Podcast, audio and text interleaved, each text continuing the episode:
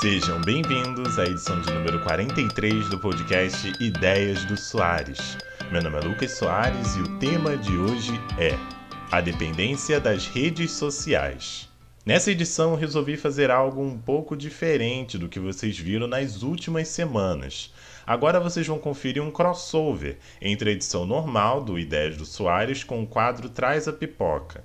Isso porque eu vi nesse último fim de semana o documentário da Netflix chamado O Dilema Social, que traz várias reflexões sobre como precisamos encarar as redes sociais de uma maneira diferente como é feita hoje.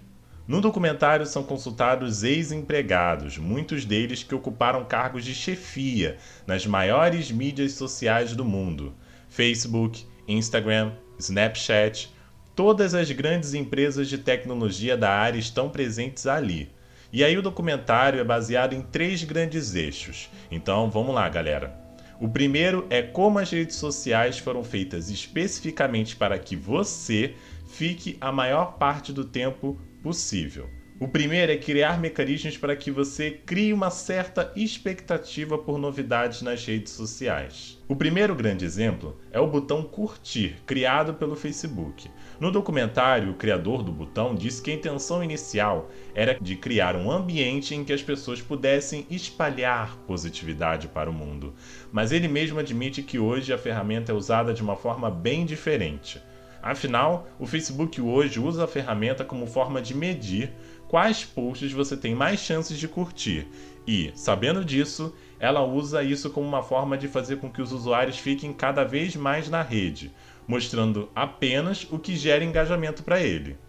Só para citar o primeiro de vários exemplos, está no vazamento de informações do Facebook que revelaram que a rede social usa dessas informações de curtidas para mostrar anúncios de compras para adolescentes tristes, ansiosos e com depressão. Afinal, segundo os algoritmos da empresa, pessoas que se encontram em uma posição mais vulnerável têm mais tendência a consumir os produtos anunciados pelo Facebook. Isso tudo faz parte de um ciclo. Segundo um estudo publicado pela Universidade de Pittsburgh, pessoas que passam mais de duas horas nas redes sociais têm tendências ao isolamento e a se sentir solitário. Passando mais tempo por lá, as pessoas se sentem mais isoladas. Mais isoladas, a rede se aproveita disso e mostra mais anúncios, e com mais anúncios, a empresa fica mais rica. Isso leva a gente para o segundo ponto abordado no documentário, que é como a gente precisa reconhecer os problemas que vêm com isso. E um deles, é claro, é a dependência. No Brasil, estima-se que passamos em média 225 minutos nas redes sociais, o país fica em segundo lugar do mundo, perdendo apenas para as Filipinas. E só para citar um estudo, né, para a gente continuar aqui em território nacional, um estudo da Universidade de São Paulo, a USP, feito com jovens entre 13 e 17 anos, mostrou que 68% deles sofria de dependência moderada das redes sociais e 20% deles eram dependentes graves. Entre os dependentes mais graves, foram registradas menores médias de atividades físicas, sentimental, social e escolar.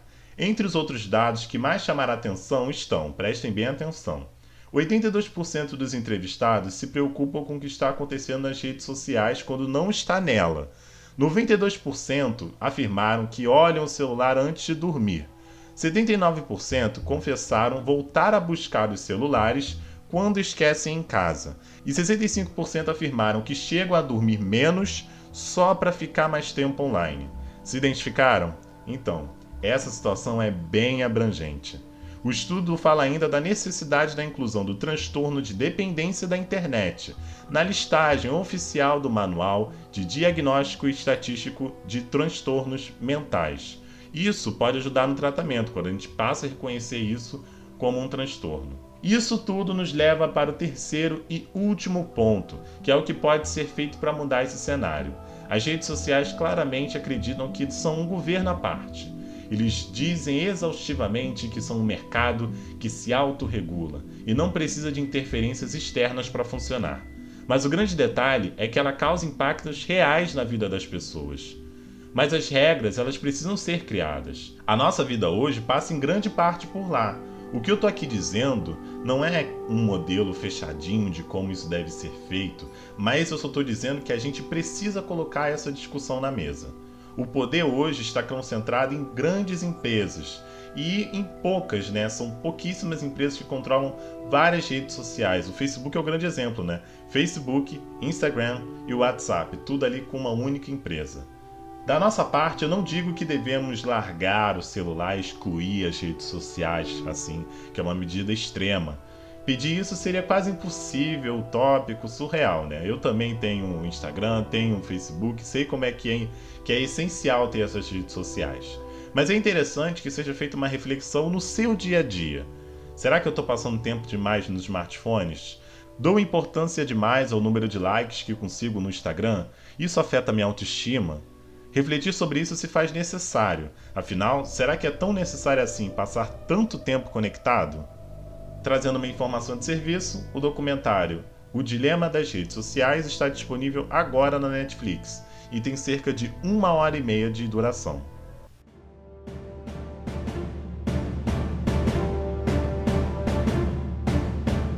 Agora vamos falar de entretenimento e cultura pop aqui no Traz a Pipoca.